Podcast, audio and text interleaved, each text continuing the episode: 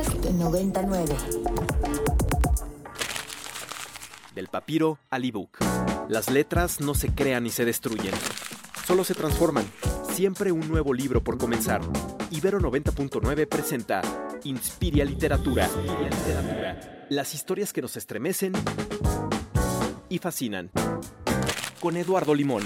12 del mediodía con dos minutos. Queridísimos Inspirias, ¿cómo están? ¿Cómo les va en este lunes en el que estamos arrancando con todo calor? Yo soy Eduardo Limón y como cada miércoles es un gusto darles la bienvenida a este espacio en el que a la mitad de la semana nos dedicamos a hablar de libros, literatura y entidades relacionadas con la cultura. Y el día de hoy vamos a tener la conversación con una de esas entidades, digo yo, faltando al respeto a toda la objetividad periodística, pero añadiendo convicción a mi retrato como un auténtico fan de la música contemporánea, de la música clásica y de la música, dicen, culta contemporánea. Pero ¿qué les parece si para ir abriendo boca, primero vamos a escuchar esto? Mi queridísima Vampi Dedos de Luna en la cabina. En la cabinita real, allá en el campus Santa Fe de Ibero, y yo acá transmitiendo desde la cabinita virtual para todos ustedes a través del Inspiria de miércoles. Si les parece, pues, vamos a escuchar esto que está marcadito y en minutos arrancamos con nuestra entrevista. No se vayan, esto apenas inicia y se llama Inspiria.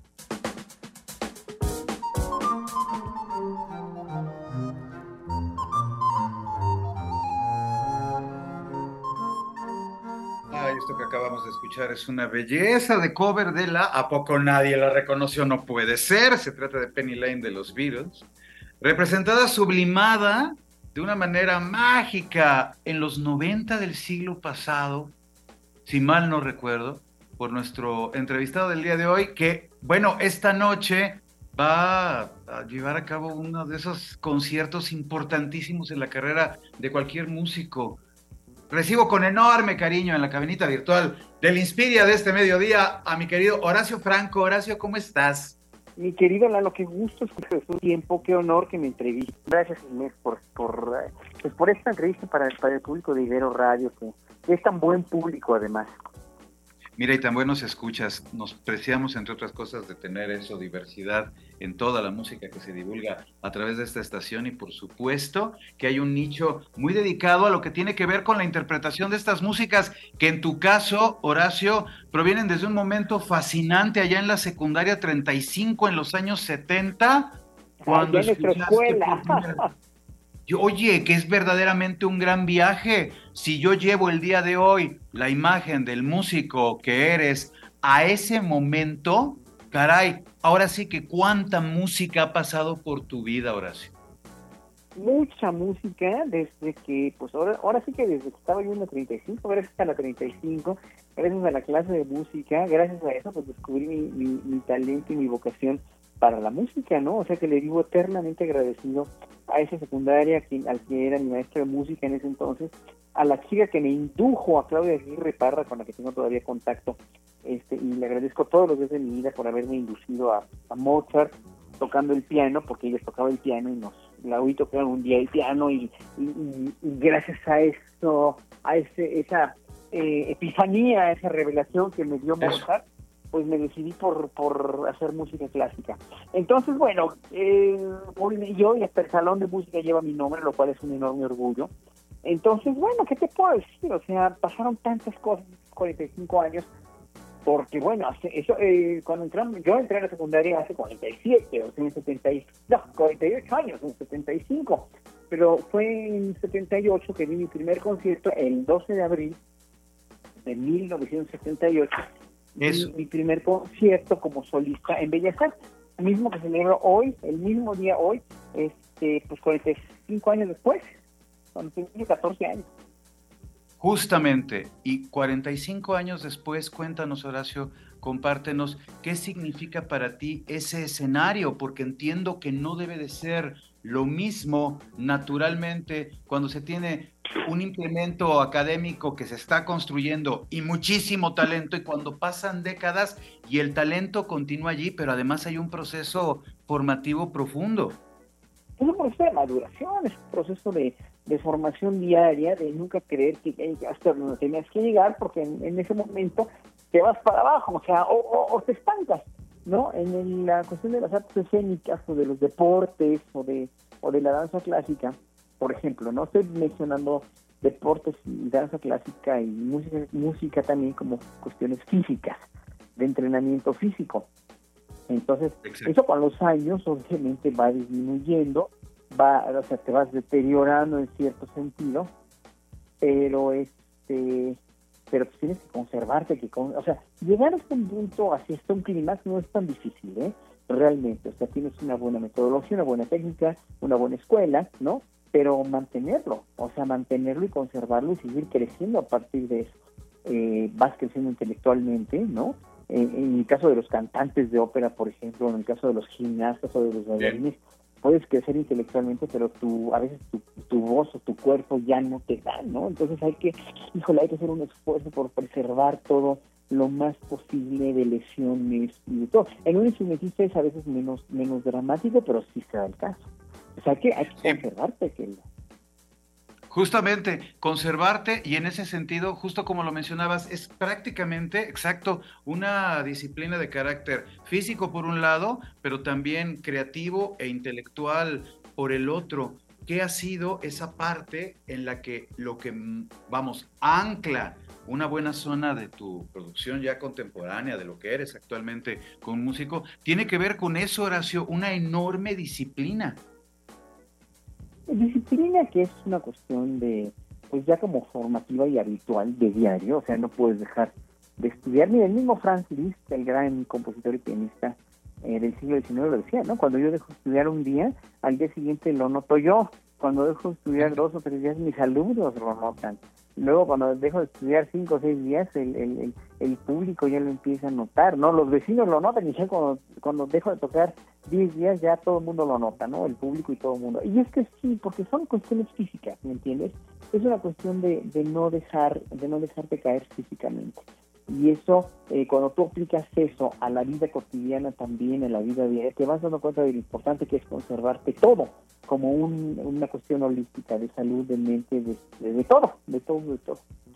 para mí es un trabajo, pero es, es, es, trabajoso, pero es fácil, dijéramos, cuando tienes el hábito de formación con Justamente, un hábito de, de formación a lo largo de todos estos años, Horacio, me gustaría muchísimo conocer tu opinión con respecto a la infraestructura cultural del país.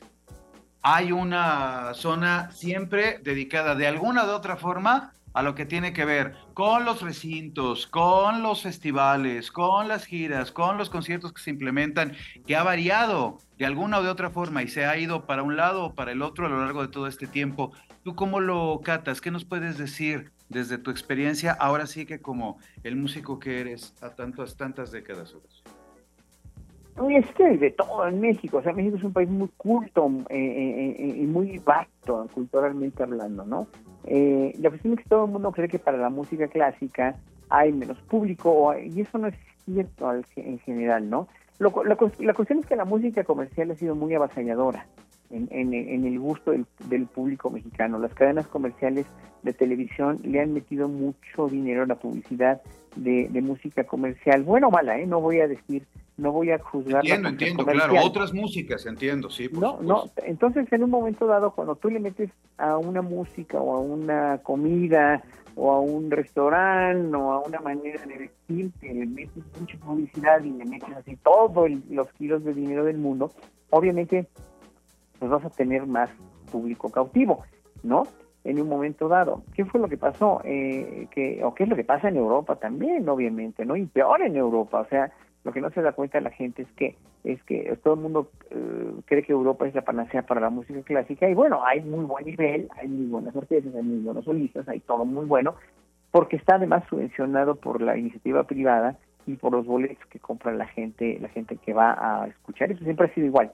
¿No? No está, no está tan subvencionada por el Estado, a menos que sea la, eh, la, ex Unión Soviética o los países socialistas que lo hicieron maravilloso, incluso México en los 40 y los 50 lo hizo de una manera fenomenal, o sea, había en México un mundo cultural y artístico para las artes con mayúsculas, ¿no? Hablo de las artes, las artes, las bellas artes, ¿no?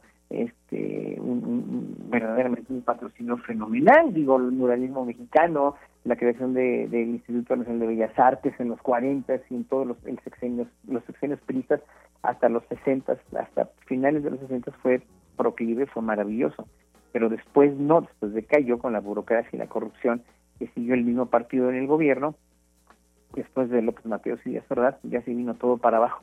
Lo trataron de rescatar y luego el neoliberalismo lo trató de rescatar de otra manera, más privatizador, pero tampoco funcionó. Entonces las instituciones se fueron viniendo lentamente para abajo. Pero bueno, esa es otra cosa. Más aparte la avasalladora, avasalladora publicidad que te menciono, y luego aparte también, obviamente, la, la segregación social que dio como resultado. Fíjate, voy a hacer un libro sobre eso. Me estás dando, me estás dando mucho que pensar. Oye, me este, encanta la idea, ¿eh? me encanta estar entremetiendo eso en tu subconsciente creador, mi querido Horacio. Muy buena, muy buena pregunta, sí, muy buena pregunta. la, la cuestión de la, de la segregación social, la segregación a partir de la, de la, de la cuestión de la ponderación del narco como un valor también terrible y tremendo, pero real, también hizo otras subculturas, otras culturas, y también las culturas urbanas maravillosas, ¿no? de, de, de, de de, de las ciudades, ¿no? Como Tijuana, como la Ciudad de México, son también y son fenomenalmente valiosas. Todo, todo tiene cabida en un país maravilloso como es México. La cuestión es que es que eh, como hay clasismo y racismo en el arte, en, en, digo, en la vida diaria, también hay en la cultura. Y en ese, en ese sentido también eh, no tan acentuadamente como en Europa o en Estados Unidos, que la música clásica es para un culto público conocedor y rico, de clase alta, ¿no? O, viejo como en Europa, de cabeza gris. Aquí no, aquí la música clásica es mucho más accesible por esa estatización que hubo, por esa ese bien patrocinado por el Estado que hubo desde los años tristes, ¿no? Entonces hay que considerar mucho eso para para determinar cuál es la el sino de las artes escénicas en los próximos años y de las bellas artes en realidad. Y hoy por hoy, en este gobierno, lo que se ha apoyado mucho y que a muchos artistas los tiene muy enojados, ¿no? A muchos de las bellas artes los tienen muy enojados porque sí, obviamente antes de que se, se hacía mucho más, había mucho más dinero para muchas cosas dentro de la música que decían, que era también a tole con el dedo, ¿eh?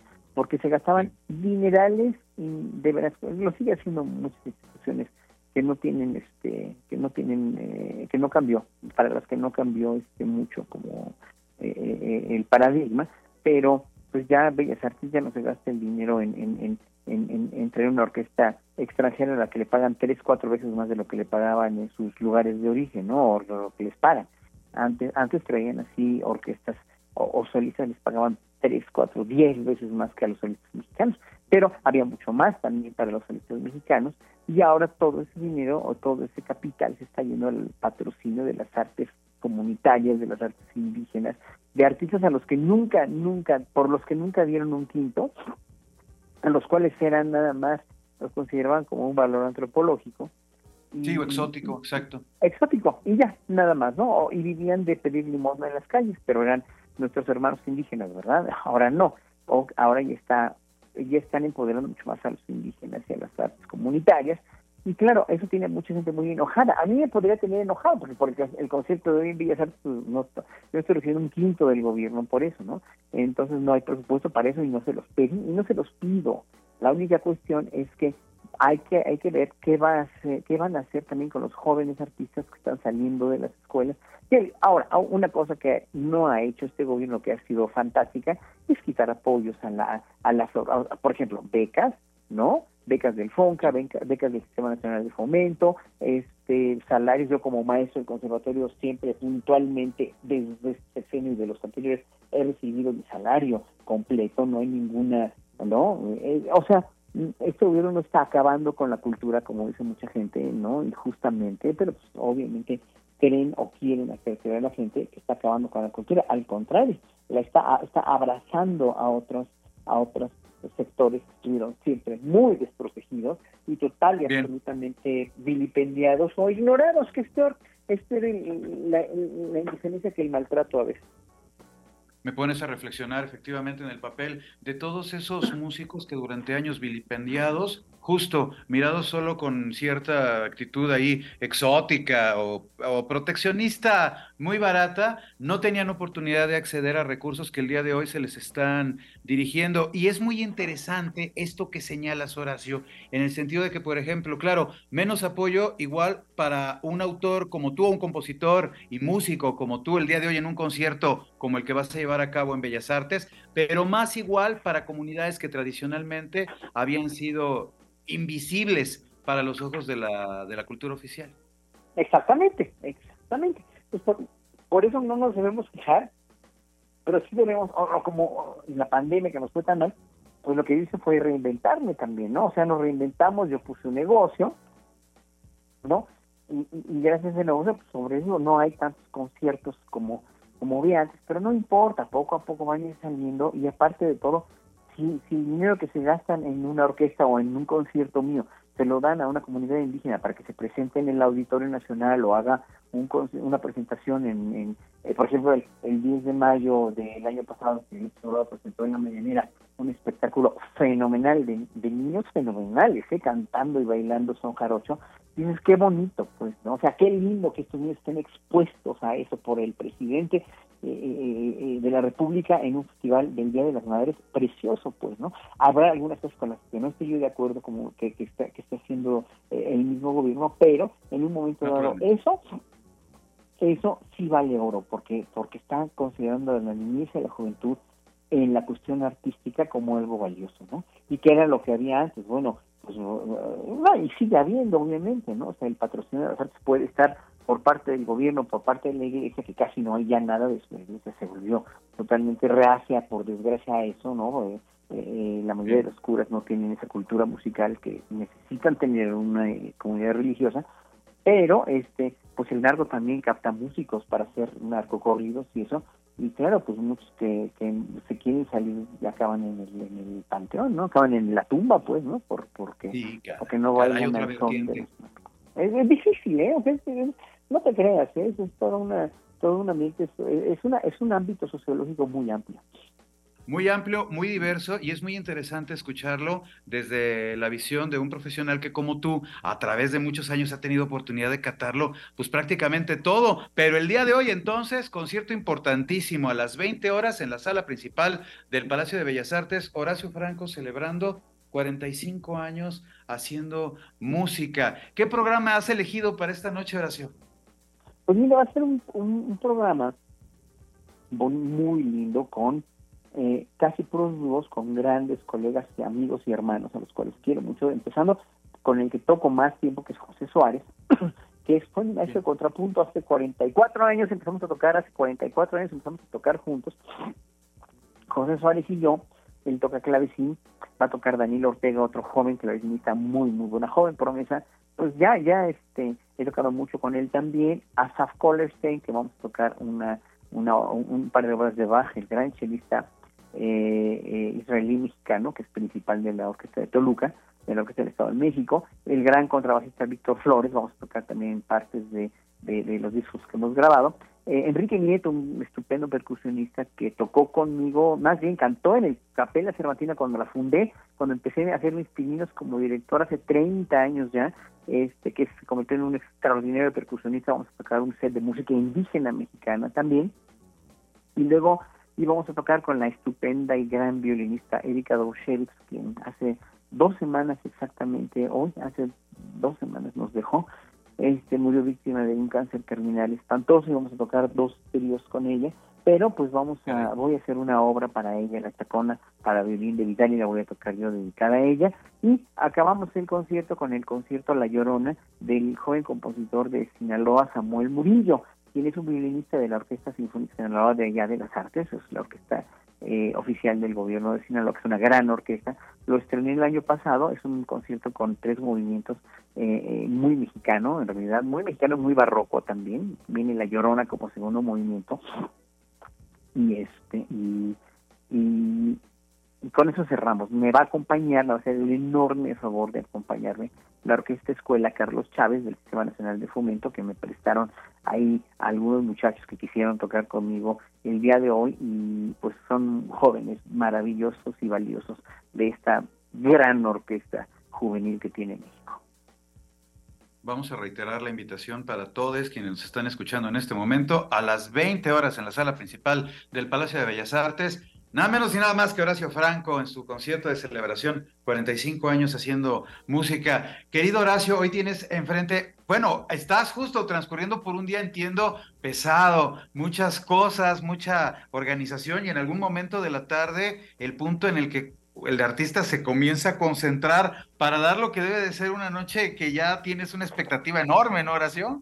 Así es, claro. No, bueno, pues todos los días para mí son días normales, me levanté como siempre a estudiar a las cinco y media de la mañana, me fui al gimnasio, ahorita voy a afinar el clavecín que, que se lo van a llevar al rato, estoy haciendo una entrevista antes que la tuya, entonces bueno, es un día normal, pero ciertamente con cierto, con cierta concentración y estrés por el concierto, pero bueno, el concierto para mí va a ser un enorme gusto porque celebro 45 años con y para el público y con y para mis queridos colegas a quienes verdaderamente amo y respeto con y para el público. Ahí vamos a dejarlo, fíjense, la maravilla, con y para el público.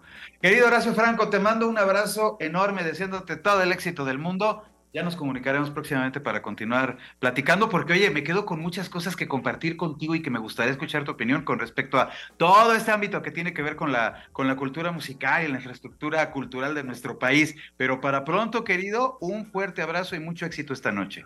Pues cuando quieras platicamos, yo siempre soy materia dispuesta porque eres un gran, un gran periodista, un gran comunicador y ya sabes que te quiero y admiro mucho.